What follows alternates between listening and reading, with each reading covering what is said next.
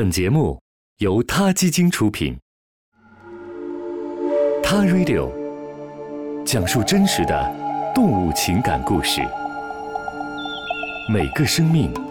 都重要。在宠物市场上，越是纯种的猫狗越受欢迎，这是自然的。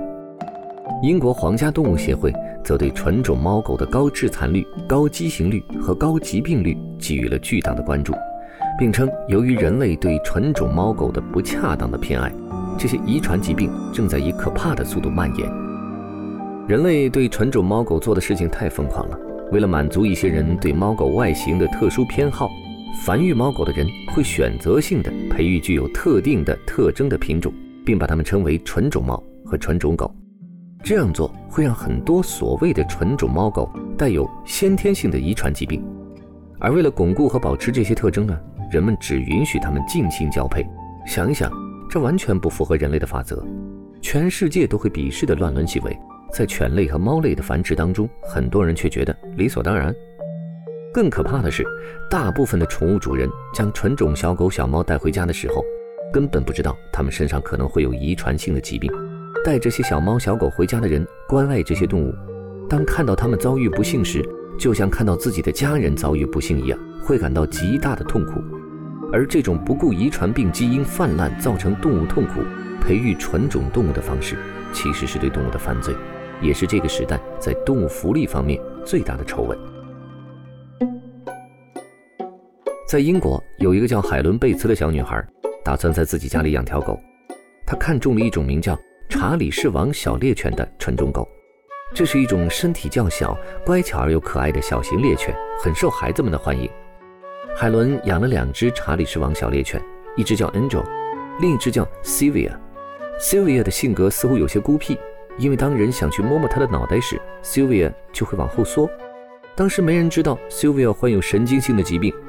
病因是这种狗的头盖骨过小，装不下它的大脑，导致的结果就是神经性的损伤。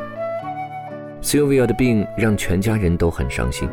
在这之前，没有人听说过查理士王小猎犬有这种病，也没有人知道患有这种病的查理士王小猎犬有多么的痛苦，更没有人知道患有这种病的查理士王小猎犬具体有多少只。但是神经科兽医专家克莱尔坚信，三分之一以上的查理士王小猎犬都可能患有这种疾病。这种病症给狗带来的疼痛，类似于人类的烧伤、阵发性的头疼，甚至是挑筋断骨的那种剧疼。任何接触，即使是项圈的接触，都会给患有这种疾病的查理士王小猎犬带来极大的痛苦。唯一的治愈方式就是实施脑部手术。首先要给狗移除部分后头盖骨，给大脑留出足够的空间。但是不是每个手术都能够成功的，这种手术的代价和风险都很大。很多查理士王小猎犬会在手术之后不久死去。另外，心脏病也是查理士王小猎犬的一种遗传疾病。几乎一半的查理士王小猎犬在五岁左右时都会出现心脏杂音，十岁左右时，几乎所有的查理士王小猎犬都会出现心脏杂音。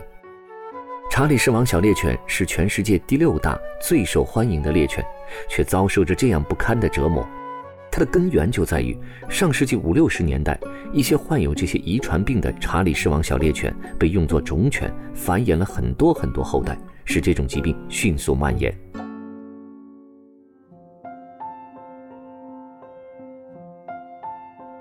RSPCA 首席兽医还指出了纯种猫狗易患病的另一个元凶，即各种纯种猫狗比赛和认证机构所颁发的育犬和育猫标准。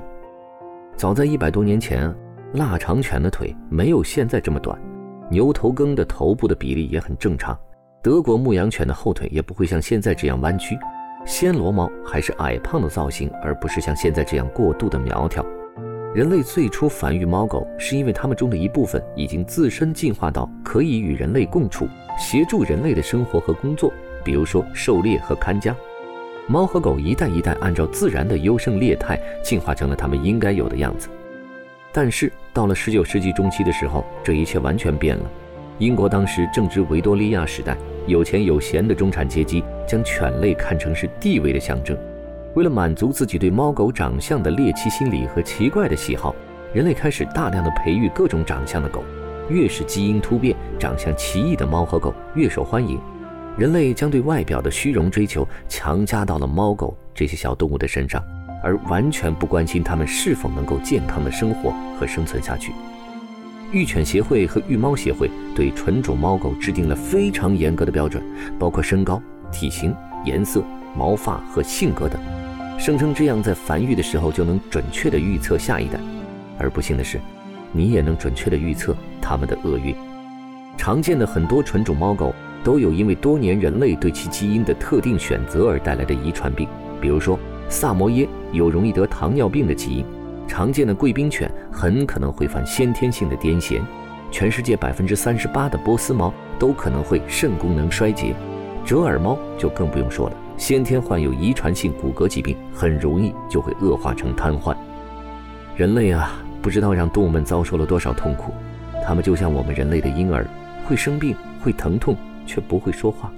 它们只能默默地承受。在此，我们也呼吁抵制那些无良的宠物繁育行业。减少对纯种猫狗的需求，去领养一只健康快乐的小土狗吧。好了，这期节目就是这样，再见。iRadio，中国大陆第一家动物保护公益电台，在这里，我们讲述动物的喜怒哀乐，尊重生命，善待动物。它的世界。因你而不同。